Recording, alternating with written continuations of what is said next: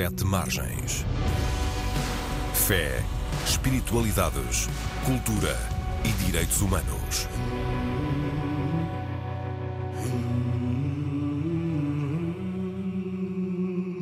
Olá, bem-vindas e bem-vindos ao Sete Margens, o programa da Antena 1 sobre fé, espiritualidades, direitos humanos e cultura. O meu nome é António Marujo. Este é sempre um espaço de debate, comentário entrevista em parceria com o jornal digital Sete Margens, que pode ser lido e consultado em setemargens.com.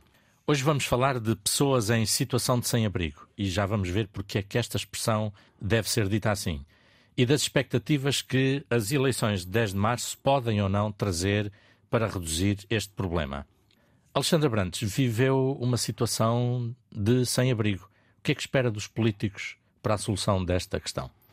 Eu espero que tenham atenção em relação às pessoas em situação sem abrigo, que, que, que, que, tentem chegar a um consenso, todos eles, e, e que façam alguma coisa pelas pessoas que são, estão em extrema vulnerabilidade.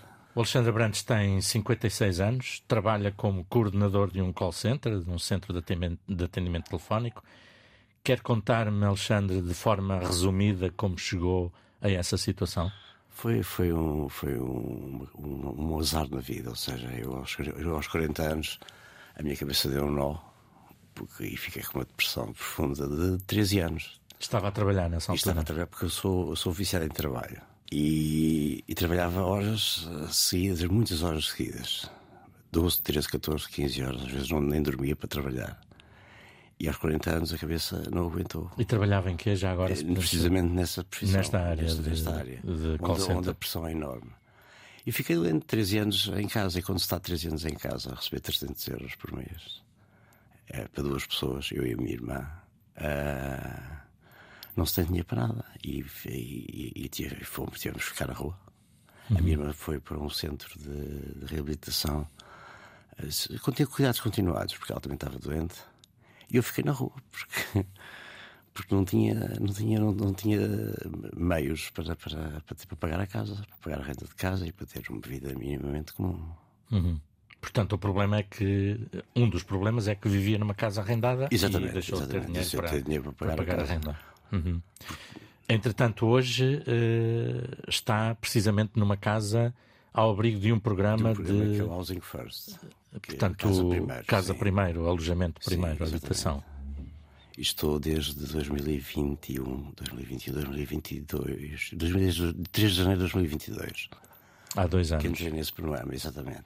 Isso significa que uh, tem uma casa uh, e a partir daí pode iniciar um processo de reintegração laboral, de reintegração social. É? Exatamente, exatamente. No meu Uhum. caso está a correr bem. No meu caso está a correr bem porque tenho- voltei a ter uma vida comum. Uma vida. Tenho um círculo de amigos, tenho. Passo os fins de semana eh, eh, com, com passeios lúdicos. Com... Tenho uma vida comum, não, não tenho nada, não tenho, não, não tenho, ah, não tenho nada que, que me, que, me, que, me, que me deixe mal, porque eu próprio tenho prioridades na vida e, e sigo essas prioridades. Alfredo, Alfredo Abreu, uh, quer explicar exatamente do que é que se trata este programa Housing First, ou Habitação Primeiro, para dizermos em português? Sim, antigamente era comum pensar se as pessoas têm que se organizar, têm que se curar dos consumos, têm que hum, ter estabilizado a sua saúde mental, que são várias das razões que levam as pessoas à rua, e uma vez que tenham conseguido qualidade, então sim poderão ter uma casa. Não é? Este, esta abordagem é uma abordagem bastante diferente, que é primeiro coloca-se a pessoa numa casa. Portanto, começa exatamente pelo, pelo inverso. Isso, por isso é que dizem casas primeiro, ou housing first. Depois de estar na casa, eh, é que se apoia a pessoa no processo de, de- de- de, digamos, de recuperar um, um sentido, um- uma rotina, um- Um emprego, a sua- até a sua saúde, o abandono dos consumos, se for o caso. E, portanto, é, é uma, é uma- abordagem muito diferente que tem resultado em vários países. Aqui em Portugal tem resultado largamente. Eu não sei quais são as percentagens de pessoas que, que pronto, passam a ter uma vida, como diz... o- 80%, 80%. que eram pessoas que estavam na rua. Eu ainda me lembro quando comecei um bocadinho a acompanhar este fenómeno, desta, estas situações, que havia pessoas extremamente degradadas na rua em, por, por, razões de saúde mental. Tinham, havia pessoas que não, não conheciam, já não se lembravam do seu próprio nome. Depressões, como o Alexandre, outras questões. Esquizofrenia, muitos, muitos casos de esquizofrenia. E, portanto, quando não se consegue lembrar o seu nome, é porque já não, já, não, é já não se está presente. Já, uhum. já, e eu vi a degradação física das pessoas muito forte. O, a primeira vaga do Housing First foi para estas pessoas e percebeu-se ao longo de pouquíssimos anos que a maioria delas já não estavam na rua e que já estavam em casa. Não se dá apenas a casa à pessoa, mas há todo um acompanhamento a partir de assistentes sociais, psicólogos. Exatamente, ou seja, eh, quem, tem, quem está dentro do programa recebe semanalmente a visita de um técnico que, uhum. que, vai, não vai inspecionar a casa. Uhum. Obviamente que verifica se a casa está bem, se, se, está tudo bem, se não há nenhum problema com a casa, mas principalmente para uh, apoiar uh, o utente uh, em relação a, a, serviços públicos, saúde, exatamente, às suas uhum. necessidades. Uhum. mais, mais um, que, que, afetam, que possam afetar a, nível de acompanhamento de serviços públicos, por exemplo, também uhum. o fazem. Uhum. O que o Alexandre estava a dizer é que foi o clique que fez com que ele passasse da situação em que estava sem abrigo para, para pronto, foi a casa, a casa foi, o, foi, foi, foi, o que fez uhum, a mudança uhum. completa. Exatamente. A partir, Desculpa. Diga, diga, diga. A partir do momento em que eu, em que eu, em que eu tive casa, comecei a, a ter prioridades, uh, prioridades na vida. Ter, uh, eu, ter, ter, ter em casa comida, ter, ter uma mesa de cabeceira, que é uma coisa que nós não damos valor, mas uma mesa de cabeceira faz imensa falta. Uhum. Uh, ter frigorífico, ter, ter, ter o básico uhum. Uh, que todos nós temos. Poder ter uma rotina. E ter uma rotina. Poder descansar. Exatamente, poder descansar. Uhum. E ter segurança uhum. e ter privacidade, que também é muito importante. Deixe-me só apresentar ainda um pouco mais o Alfredo Abreu, que tem 62 anos e é o presidente da Serve City, uma rede de voluntários que procura o encontro com pessoas em situação de sem-abrigo. O Alfredo formou-se em Sociologia em Lisboa e em Espiritualidade Cristã no Canadá. Passou por associações como o Corpo Nacional de Escutas, o Grupo Bíblico Universitário, a Associação Ecologista A Rocha ou a Sociedade Bíblica, onde foi o dinamizador há quase duas dezenas de anos, Alfredo, sim, sim. da Bíblia Manuscrita, um projeto que pôs milhares de portugueses a escrever o texto da Bíblia à mão. Há quase 18 anos envolveu-se com esta rede de voluntariado social, o Serve the City, ou Servir a Cidade, se quisermos dizer em português, e integra neste momento também a direção da Confederação Portuguesa de Voluntariado. Foi presidente da Serve the City Mundial até junho último. Alfredo deixará o lugar de presidente da Serve the City de Portugal neste mês de fevereiro. Que rede é esta, exatamente? É, é uma, uma oportunidade de qualquer cidadão poder vir eh, contribuir de alguma maneira com, com as suas competências, com o seu tempo, a sua atenção para diversos tipos de questões, não é só com pessoas em situação de sem-abrigo, é com idosos que vivem muito sozinhos, é em bairros considerados prioritários porque estão com dificuldades e, e pobreza eh, endémica, já não um, geracional, um, é com imigrantes, uh, refugiados, no fundo, um, uma parte significativa daquilo que pode hum, fazer a diferença na vida das pessoas que estão com problemas é, é terem atenção, é, é, poderem ser escutadas, é poderem ser valorizadas por quem são, não, não serem vistas como um problema, mas como uma história. E, e Portanto, isso... não se trata de mais uma organização que distribui comida aos sem-abrigo, por exemplo? Não, nós não fazemos isso porque, para já, há outros que fazem. E, portanto, quem tiver muita necessidade eh, há de encontrar essa resposta. Onde não encontrou a resposta, muitas vezes é encontrar pessoas com quem possam sentar-se à mesa. Uhum. e comer, uhum. ou fazer uma atividade de formação juntos, ou jogar futebol juntos. E é, é este, esta oportunidade de podermos introduzir alguma normalidade na vida das pessoas e nos reconhecermos como iguais que não existe muita oferta.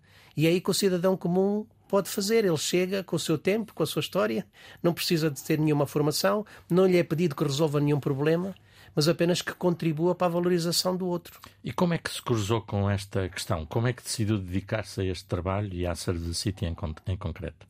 Eu, no princípio, não, não, não tinha visto nada disto. Nós tínhamos. Eh, eu era voluntário da Comunidade Vida e Paz e gostava muito do que fazia, portanto, de 15 em 15 dias ia com uma equipa distribuir alimentação na rua e, e, e estabelecer conversa. Eu gostava mais da parte da conversa, uhum. não me estava a sentir muito bem com a dar comida, apesar de ser uma necessidade, não é? Mas há, nesta, nesta, nesta relação do dar e do receber, às vezes há uma desigualdade muito grande. O que é que temos muitas vezes? O, o, o voluntário vem para, para dar, neste caso, por exemplo, uma refeição. Uhum. E a pessoa que está do outro lado está ali para receber. Constrangida. Um tem, o outro não tem. E depois há esta coisa de que o voluntário é o herói, é a pessoa fantástica e o outro é um coitado, é um miserável. Uhum. Isto não ajuda muito e eu sentia muito incomodado com isto. E, portanto, nós a certa altura pensámos, não, temos que criar aqui um, um ambiente, um momento onde possamos estar juntos a o conversar. Nós foi porque houve outras pessoas a sentir o mesmo? Sim, até inicialmente foi um amigo meu que, que também era voluntário com a Comunidade de Vida e Paz e sentiu isto estar a servir comida na parte de trás de uma carrinha, de pé, entregar as coisas às pessoas. Se calhar era bom era sentar-nos à mesa com uma toalha, com loiça. E ele fez uma coisa muito bonita havia um amigo nosso que, que, que, era, que, tem, que teve pólio e, portanto, não usava as pernas e estava na situação de sem-abrigo no meio de uma lixeira, em Chabregas. Literalmente lixeira, com ratos que pareciam em coelhos. Lisboa. Sim. E à volta dele havia várias pessoas toxicodependentes que lhe batiam para lhe tirar a pensão que ele recebia e ele ia pedir dinheiro, uh, esmola, e as pessoas, eles batiam-lhe para lhe tirar o dinheiro. E ele vivia muito mal. E este meu amigo teve a ideia: olha, vamos levar uma mesa com uma toalha com loiça, uma comida quente, com uma vela, com música e vamos fazer isto conversar com aquela pessoa no meio Mesmo do, no meio da no meio, lixeira. no meio daquilo tudo, com aqueles ratos todos ali à volta, etc. E no fim perguntámos à pessoa então ah, que valor é que isto tem? Ele disse tem todo o valor, porque tive uma noite como já não tenho há muito tempo. Então decidimos fazer jantares comunitários que é com, onde as pessoas se sentam à mesa umas com as outras e, e como, como, se estivessem num restaurante a ser servidas e o que conta à mesa uh, a comida é o pretexto para estarmos a partilhar percursos Portanto, não se identifica quem, é sem, quem está numa situação de sem-abrigo ou quem não está o mínimo, no sentido uhum. em que procuramos, por exemplo, à mesa ter eh, no mínimo dois voluntários. As mesas são de oito pessoas e, seis pessoas são convidados. Mas não, nem, são, nem todos são, eh, estão na situação de sem-abrigo. Há idosos que vivem muito sozinhos, há imigrantes que aparecem porque estão um pouco uhum. também desligados uh, afetivamente, há, há famílias que, que vivem com rendimento muito básico e acabam por vir porque ali também encontram esse convívio. E, portanto, nunca se sabe quem está à mesa. Às vezes um, não, às vezes é, é, impossível distinguir quem é quem à mesa. Sim. E, portanto, só para completar, o Service City aparece nesse contexto e um, algumas pessoas aderem à, à organização e uh, começam esse trabalho de Sim. se encontrarem com quem está sozinho, com quem está. Primeiro com os jantares comunitários, depois com ateliês comunitários, depois com, com, com futebol comunitário e sempre explorando esta via de criar oportunidades para as pessoas se encontrarem e partilharem uh, os recursos interiores que têm. Porque a pessoa que está na situação de sem-abrigo pode não ter recursos materiais e muitas vezes, obviamente, não tem nada, não é? Nem sequer casa. Mas eh, tem, tem os recursos da sua vida, das suas memórias, dos seus afetos, das suas ambições, uhum. das suas frustrações, e aí estamos de igual para igual, sendo que muitas vezes até as pessoas que estão em situações de vulnerabilidade têm um património muito mais uh, rico pela diversidade de situações que já viveram, né? vinhamos a falar isso há pouco. Exato. Em relação a, a eu, eu, a City foi uma das melhores coisas que me aconteceu na vida. Eu ia lhe perguntar isso. Porque eu também me tornei voluntário da Service City uhum. através da Ana Maria Jerónimo, que é uma, uma, voluntária que está na Service City há cerca de 7, 8 anos. E, e faço ateliês comunitários, aqueles ateliês aos quais o, o, o Alfredo se, referi, referiu. Uh, e também estou no projeto da mobilidade com as pessoas séniores, com as pessoas mais velhas. E esse projeto consta de quê? É para fazer acompanhar uh, o projeto dos ateliês comunitários. Nós temos, uh, temos um, fazemos um ateliê temático uhum. sobre uh, qualquer coisa temas que diversos. sejam temas uhum. diversos. E esse de, de, acompanhar as pessoas mais velhas, portanto, trata-se de as levar a passear? A tratar... Não, de acompanhá-las também. Às compras. exatamente, e, fazer, e, e, e, ir à casa delas, porque uhum. estão sozinhas, uhum. e estar com elas e dar-lhes dar o máximo de apoio possível uhum, dentro, uhum. Da, da, da, obviamente, das, das possibilidades de cada um de nós. Uhum. E, e, é muito importante e é muito bom. E, uhum. sabe, como diz o, o Alfredo, sabe muito bem. Uhum. Porque no meu, é, é, um bocado, o, o, o lema é fazer pelos outros aquilo que já fizeram por mim. Uhum. é uma, que é a gratidão, que é um dos melhores sentimentos que nós, possamos, que nós podemos ter. Podemos ter, também estou de acordo. Alfredo, uh, falamos de pessoas em situação de sem-abrigo. Porquê é que é importante dizer desta maneira e não dizer, por exemplo, um sem-abrigo? Mas dá uma trabalheira grande, porque há vários anos que eu tive que me disciplinar para dizer sempre isso. Podia dizer sem-abrigo e estava resolvido, né? mas dizer uma pessoa na situação de sem-abrigo leva mais tempo, energia, mas é mesmo importante dizer isso. Porquê? Em primeiro lugar, quando se diz sem-abrigo, é uma espécie de massa uh, anónima, né? não se vê caras, nem nomes, nem situações. Os sem-abrigo na cabeça das pessoas são uma coisa eh, assim meio demolosa, mas não é muito boa e que, uhum. uh, que é, há que evitar, e coitados. E, quando dizemos pessoas a pessoa. Que mal, pessoas sim. que não trabalham, que não, não querem quando, trabalhar. Mas quando dizemos a pessoa sem abrigo, já acrescentamos uma outra dimensão. É que é uma pessoa. Uhum. E a pessoa tem dignidade própria. A pessoa tem, tem, tem uma história de vida. A pessoa, a pessoa é um dos valores maiores que nós temos enquanto seres humanos, é reconhecer no outro a pessoa. Mas até acrescentamos eh, esta ideia de na condição de. Porque sem abrigo não é identidade o facto de eu estar a passar um período da minha vida, ou um longo período, como acontece muito com, com, algumas pessoas, naquela situação, não é a identidade da pessoa. Aquela pessoa tem um nome, teve pais, eh, teve irmãos, provavelmente, talvez até tenha tido, eh, tenha filhos. Eh, a pessoa tem uma história, tem relações, é uma, uma riqueza enorme. Portanto, é como se falasse está naquela situação. De uma pessoa que de repente fica desempregada. Sim, está exemplo. na situação de desempregado. Ele não é um desempregado. A identidade dele não é não ter trabalho. É? é? que está num período em que não tem trabalho. É uma situação que se uhum. espera uhum. que seja ultrapassada. Uhum. E temos uh, nesse leque de pessoas nessa condição, temos diferentes situações ou não? Como é que caracterizamos esta população? Era interessante ouvir a perspectiva do, do, do Alexandre, porque ele estava nessa situação rodeado de, de pessoas, de pessoas diferentes. E depois eu posso dizer como é que eu vejo, uhum, eu não uhum. tendo vivido essa situação, mas acompanhando como é que eu vejo de fora. Por favor. Ou seja, as razões pelas quais as pessoas se tornam, eh, ficam na rua. E como é que viviam essa condição? Se havia diferenças entre elas, entre as pessoas que estavam na rua? Se, sentia diferença? As pessoas, as pessoas que estão na rua têm, têm uma coisa comum, têm, é, que, é, que são os consumos. Consumos de consumos droga, de drogas, de álcool. Álcool é uma droga. Álcool uhum. é uma droga. Claro. E, é, e, é, a pior droga. Que, uhum. uh, que, é, é o, que, que, é a forma das pessoas estarem juntas. Uhum. E as pessoas, porque, por que razão é que as pessoas uh, utilizam drogas? É por, para se alienarem da situação em que estão. Estão numa situação de extrema vulnerabilidade. É um sentido gregário também, exatamente, de certa maneira. Exatamente. Em relação, a, eu por acaso agora, em relação à, àquela história que o Alfredo contou, uh, eu também vivi a questão dos ratos no Martim Muniz, um dia que não tinha onde dormir e, e não tinha nem cobertor para, para, para, baixo, nem cobertor, nem cobertor de cima. Uhum. Então fui buscar dois cartões de, de frigorífico e serviram de um de colchão e outro de de, de cobertor. Uhum. E, um, e um dia, obviamente, não se consegue dormir profundamente, porque se está no jardim, está-se na rua. E, há, e de repente eu começo a ouvir barulhos. Eram ratos, precisamente. Uhum. E a, a melhor maneira de os, de os uh, afugentar foi bater no cartão e eles fugiram. Ou seja, a partir desse dia eu fiquei mais descansado porque sabia que se aparecessem os ratos, ou seja, tinha uma solução uhum. para que eles não, não, não. Mas sentia que outras pessoas na mesma condição uh, olhavam para a situação de maneira diferente, viviam uma situação diferente da sua ou não? Não, não, não, não, não, não porque é, é uma situação comum. Uhum. As pessoas, uhum.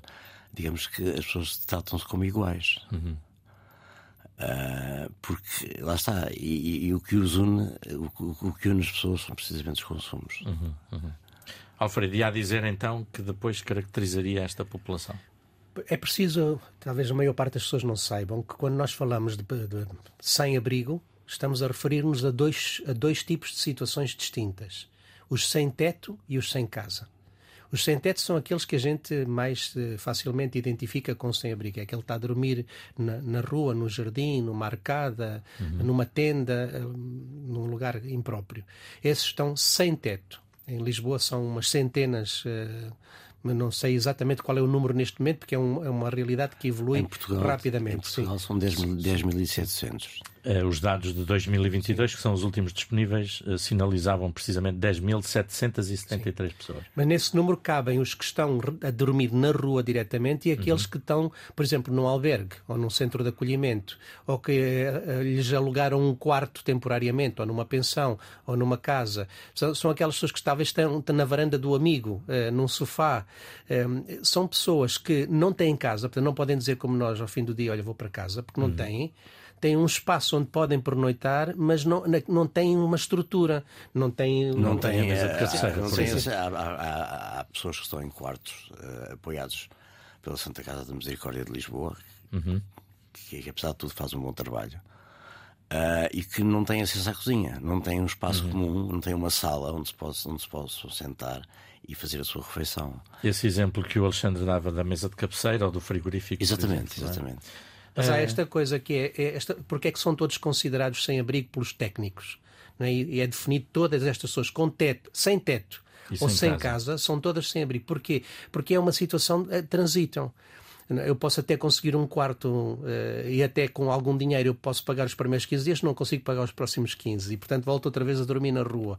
Ou então eu estou numa situação que é provisória, não sei por quanto mais tempo é que posso estar aqui. Em uhum. certos albergues só se pode estar no máximo três meses. Depois Mas... tem que ter outra solução, não é? Uhum. Mas, uh, por outro lado, há pessoas que estão em albergue e, que eu conheço que estão há 10 anos no albergue. Pois.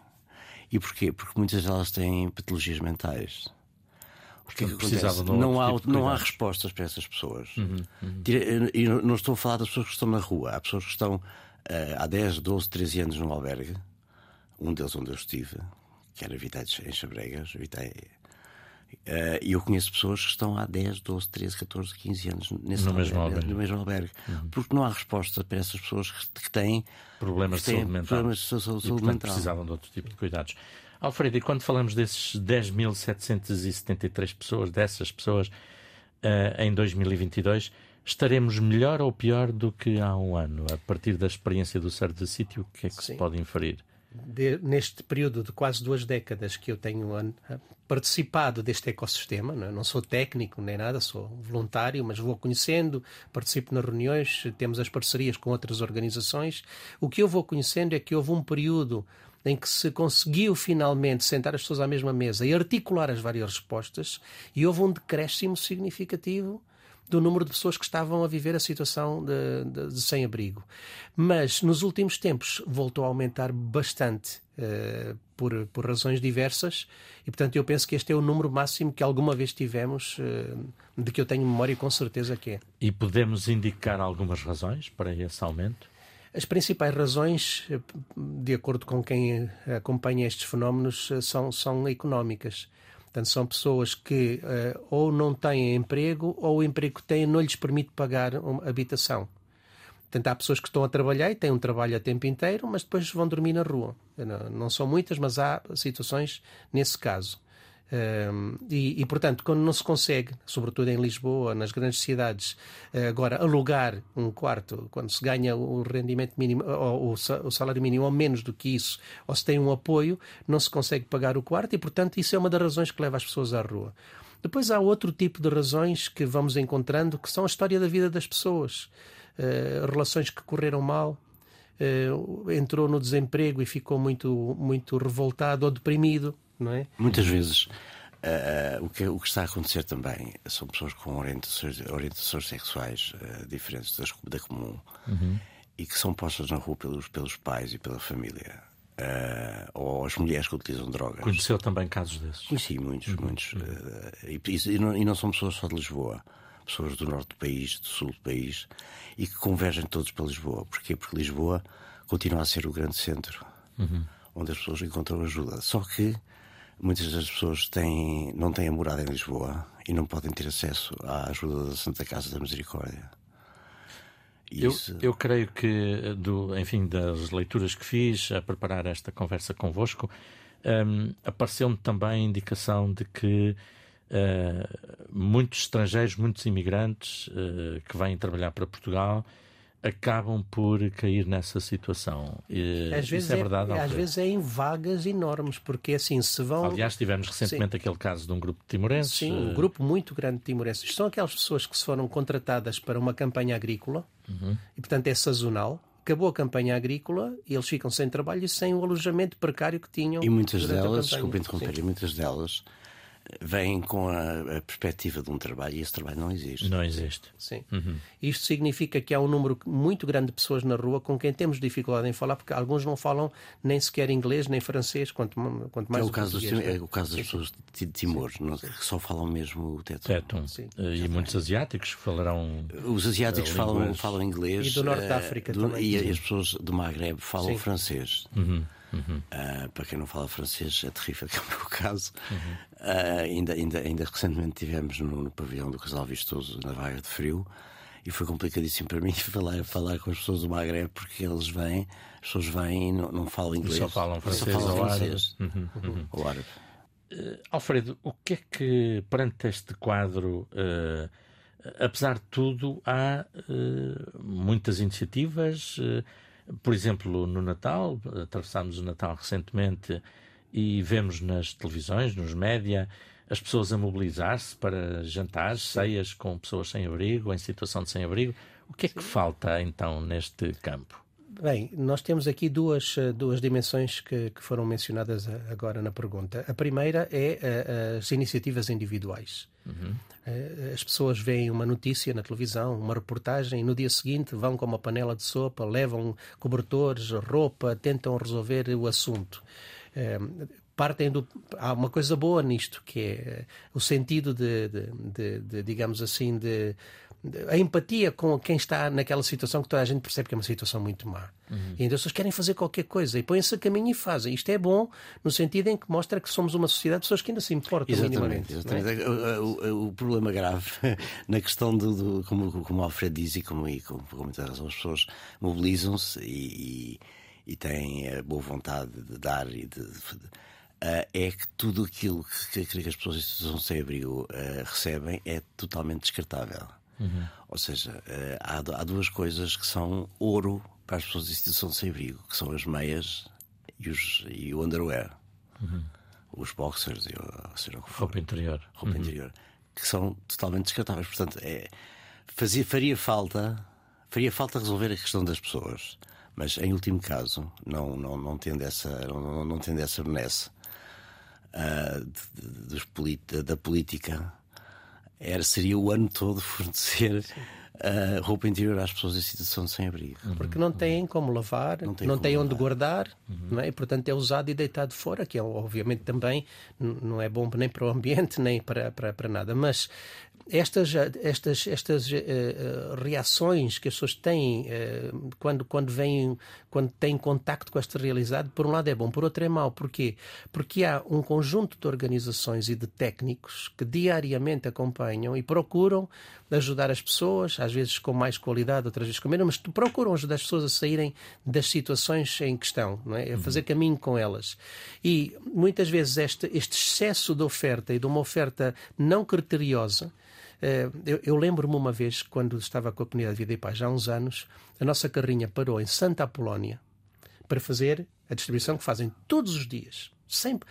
A comunidade Vida e Paz todos os dias faz isto, seja qual for o dia do ano. Aliás, qualquer... o, fim o meu fim de ano, o meu fim, a minha passagem de ano é deste ano foi a fazer voluntariado com a comunidade Vida e Paz também, com mais três pessoas magníficas. Sim. Uhum. Uh, Ofereci-me e felizmente Não há passagem de ano. Uh, não, não, não fazem. Mas quando chegámos a Santa Apolónia com a carrinha, já lá estavam oito organizações a distribuir alimentação. Uhum. É quase como se fosse uma praça da comida num centro comercial. A gente pode ser o, pode escolher, num sentido até é interessante, eu poder escolher entre o vegetariano, a sopa e não sei o quê. Por outro lado, dá uma falsa sensação de que a vida é normal, que não é aquilo, não é normal. E não é preciso haver, pois há muito desperdício também destas coisas. O que é importante é, de facto, ir trabalhando de uma forma continuada. Isso as organizações fazem. E até queria fazer aqui um, um reconhecimento que eu acho que é uh, absolutamente necessário. A Serve the City, eu acompanho um bocadinho em todo o mundo o que se passa em todo o mundo. E eu acho que Lisboa tem das uh, respostas mais avançadas que, que existem no mundo porque foi criada há uns anos, através da Estratégia Nacional para a Pessoa de Sem Abrigo, foram criados estes núcleos de planeamento e intervenção nas cidades, os NEPISA, onde uh, um conjunto de entidades articulam entre si as respostas, para não haver duplicação, para, para que a mesma pessoa, por exemplo, essas. quando começámos, antes de haver isto, uh, eu conhecia pessoas que estavam na situação de sem-abrigo que tinham três ou quatro assistentes sociais. Uhum. E, portanto, podem ir receber vários tipos de orientação diferente e podem ir uh, colhendo, podem criar uma normalidade Mas de às viver. tantas estamos a duplicar estruturas claro. sem necessidade. Hoje é? em dia já não acontece isso. Hoje em dia as, as, organizações estão articuladas com a Câmara e com a Santa Casa da Misericórdia e a Segurança Social, no sentido de cada pessoa ter um gestor de caso. Uhum. É alguém que o acompanha e que faz o percurso com a pessoa, de acordo com aquilo que também são as aspirações da pessoa e as suas limitações, não é? E, portanto, há um trabalho muito articulado de organizações, umas trabalham a parte do alojamento, como aquela que. Eh, Exatamente. Que... Uh, hoje em dia. Uh, lá está a questão da, da, morada em Lisboa, para quem, para quem vem, vem de fora, é um, torna-se um handicap. Acontece que uh, hoje em dia a Santa Casa da Misericórdia de Lisboa faz um, um excelente trabalho, muito bom, porque uh, ajuda a tirar as pessoas da rua para quartos e paga muitas vezes na totalidade os quartos às pessoas. Uh, e, e, é um bom trabalho. Só que lá está, digamos que é uma resposta que supostamente deveria ser temporária, como os albergues, por exemplo o facto de as pessoas terem um gestor de caso, sim senhor, mas esse gestor de caso tem uh, 100 pessoas para resolver, que acompanha 100 pessoas. Torna-se incomportável. Torna-se incomportável, exatamente. Alexandre, deixe-me perguntar-lhe ainda uma coisa, digamos, mais relacionada com o que falávamos há pouco. O que é que era para si mais difícil quando estava na rua? Quando, uh, quando via, por exemplo, pessoas a querer ajudar, sentia-se como o abandonado, o coitadinho, como tantas vezes se diz. Uh, sentia-se mal quando ouvia coisas como eles não querem é trabalhar? Não, nunca, nunca, foi, nunca foi por essa via das pessoas não querem trabalhar. Eu acho que... Mas ouvia coisas dessas e sentia-se mal com isso ou não? Não ouvi, eu por acaso não, não, tive, essa, não tive essa experiência. Eu, quando estava na rua, eu tinha sempre. Mas houve nas televisões? Sim, sim, sim, sim, sim, principalmente a questão da. E agora falando um bocadinho de política. E afinal o Alexandre. A direita, a direita, a direita, a direita em Portugal acha que as pessoas não querem trabalhar. E, e afinal o Alexandre ficou nessa situação porque trabalhava demais. Porque trabalhava demais, exatamente. Portanto, é um pouco irónico é, em relação é, a este discurso. Mas uh, eu nunca me senti o coitadinho, porque sempre tive a, a, a, aquela, aquele sentimento de gratidão e de, e de agradecer muito. O que é que era então para si mais difícil nessa situação? De estar na? Era arranjar um sítio onde eu estivesse em segurança. Uhum. A segurança, porque há muita violência na rua, há muito álcool na rua. O álcool é das piores coisas que há. Nesse sentido, Alexandre, eh, sabemos que a pobreza, situações como as pessoas em sem-abrigo ocupam pouco espaço nas campanhas eleitorais. Que conselho é que daria ao próximo governo que sair destas próximas eleições? Que, que, que articulasse com as câmaras municipais, porque não há só, não há só pessoas em situação de sem-abrigo em Lisboa. No Porto, em, várias cidades. Não, a quantidade não é, não é tanta. Mas que articulasse com as câmaras municipais e que, e que promovesse ações de, de de sensibilização a, a todas as outras organizações, a várias, a IEPS, há o GAT, o, o, o GAT é o Grupo de Ativistas em Tratamentos, que é a organização através da qual eu tenho a minha casa e que, tem, que faz um, um grande trabalho, isto é verdade. Hum. E não estou a enaltecer só porque sim. É, a Vitae, a Vitae também, também, também já está nesse projeto, a crescer também. Portanto, uh, o que faz falta, o que foi, politicamente o que faz falta, para além de animar a malta, uh, é mesmo é, seria o governo, uh, através da segurança social, que, que, articulasse com as câmaras municipais e que abrisse o leque do Housing First a, a, a mais pessoas, gente. a mais gente. Uhum. Alfredo, uh, de qualquer maneira, estava a dizer que, apesar de tudo, há respostas e que Portugal até tem mecanismos e uma boa estratégia. Mas, por outro lado, por vezes parece que a estrutura ainda é muito pesada, pouco ágil e ineficaz. Onde é que está o nó górdio do problema, afinal, para resolver estas situações?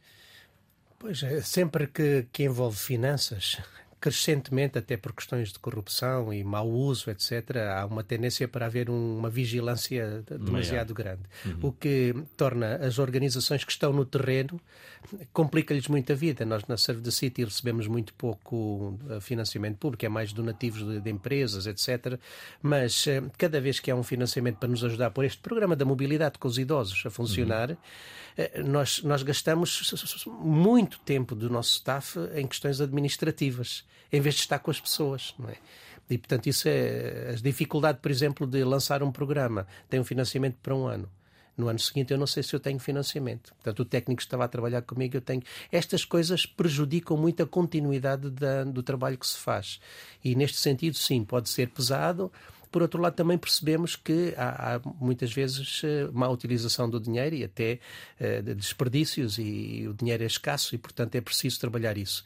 Mas eu penso que com esta questão do, da, da estratégia nacional e com os núcleos de planeamento que existem em cada cidade, já se deram passos muito grandes e, por exemplo, há programas como este do Housing First, que era renovado anualmente e agora é para três anos. E as organizações estão a pedir, bem, mas para nós trabalharmos com um horizonte de segurança com os nossos técnicos, devia ser para sete anos para podermos dar eh, continuidade eh, aos casos todos que estamos a trabalhar. Portanto, sim, tem-se feito uma evolução e eu, eu, eu, eu, pessoalmente só me queixo é quando o nível administrativo nos rouba muito tempo e energia. Deveria apostar-se mais também, além disso que diz. Eu recordo-me que o Alfredo Bruta Costa, que estudou bastante as questões da pobreza em Portugal, ele dizia que o salário em Portugal não garantia que a pessoa não caísse na pobreza. Ou seja, a pessoa poderia até ter um salário, como tantas vezes acontece, e mesmo assim ser pobre ou estar em situação de sem-abrigo a prevenção a montante destes problemas deveria ser uma é prioridade chave. também? É a chave. É assim, nós podemos tentar tratar este fenómeno e até dizer, como o nosso Presidente da República disse e algumas outras entidades, Aliás, vamos acabar para... com isto. É? Vamos tirar as pessoas todas da rua. O problema é, se tirarem 300 pessoas da rua e entrarem 3 mil...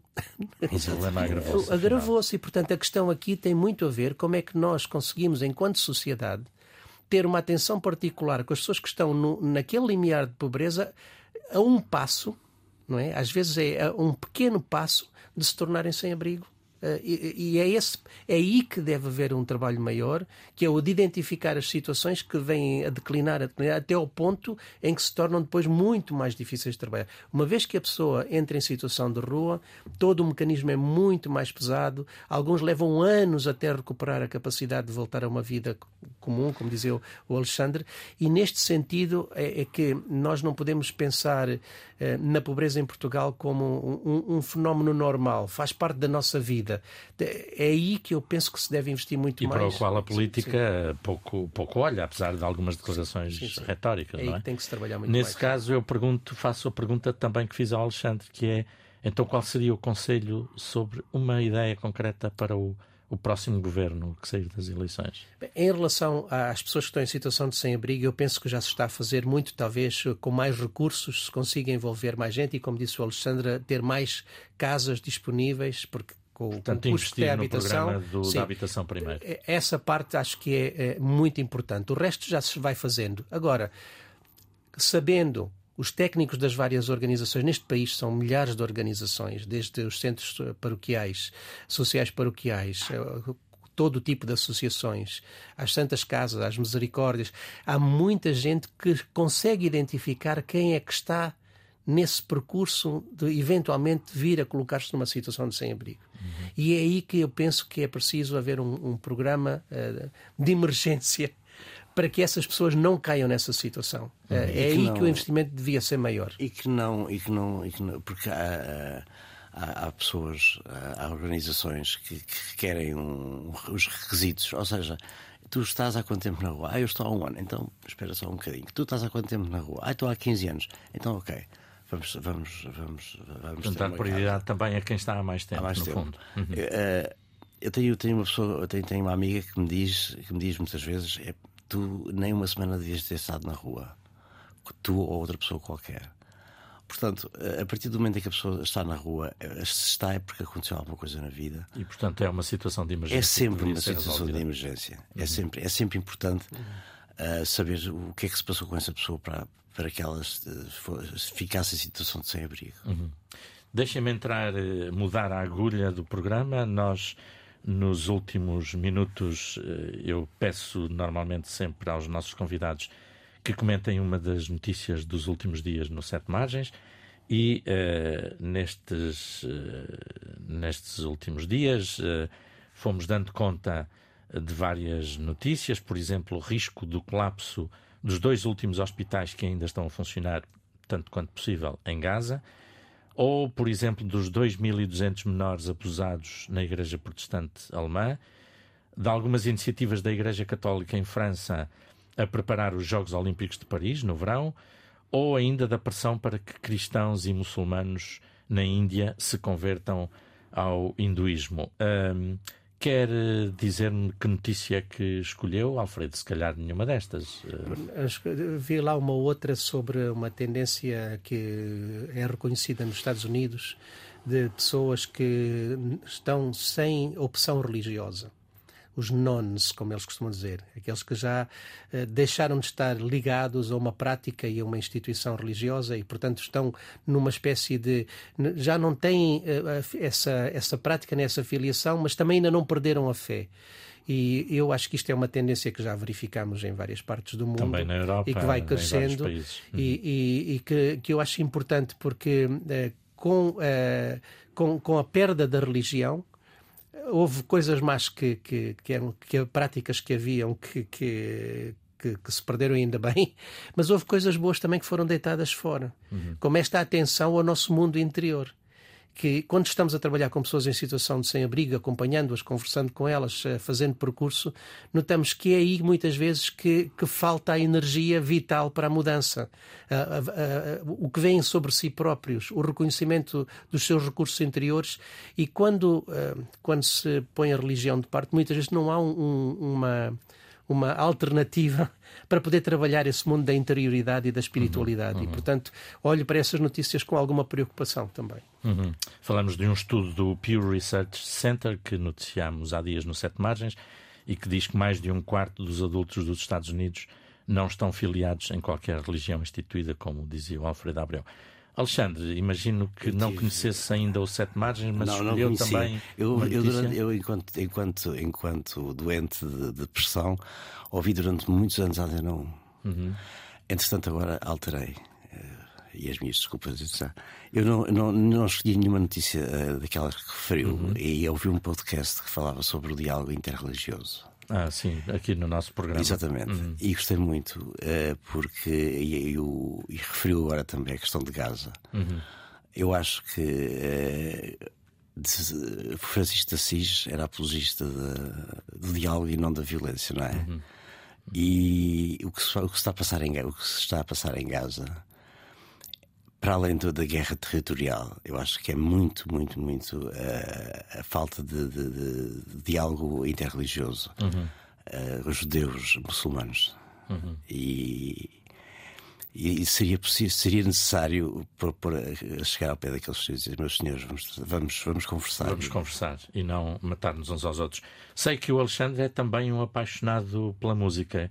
Quer fazer uma sugestão do que poderíamos ouvir ou prefere sugerir outra coisa? Eu, eu, eu, eu sugeria, porque são 12 minutos e é muito tempo, eu sugeria ouvir uma gravação de 2012 do, do Nabucco com a nossa querida e grande cantora lírica Elizabeth Matos, de uhum. Braga, com um barítono que é o tenor eh, de Leonucci, na, na, na, na Corunha, uma, uma, uma, gravação em concerto com uma, com uma maestrina uma maestrina que é Karen Lynn, Karen Lynn Wilson, que é uma coisa magnífica de se ouvir. Temos que ouvir então Elizabeth Matos a interpretar em 2012. 2012. E o Alfredo quer fazer também uma sugestão cultural para quem nos ouve?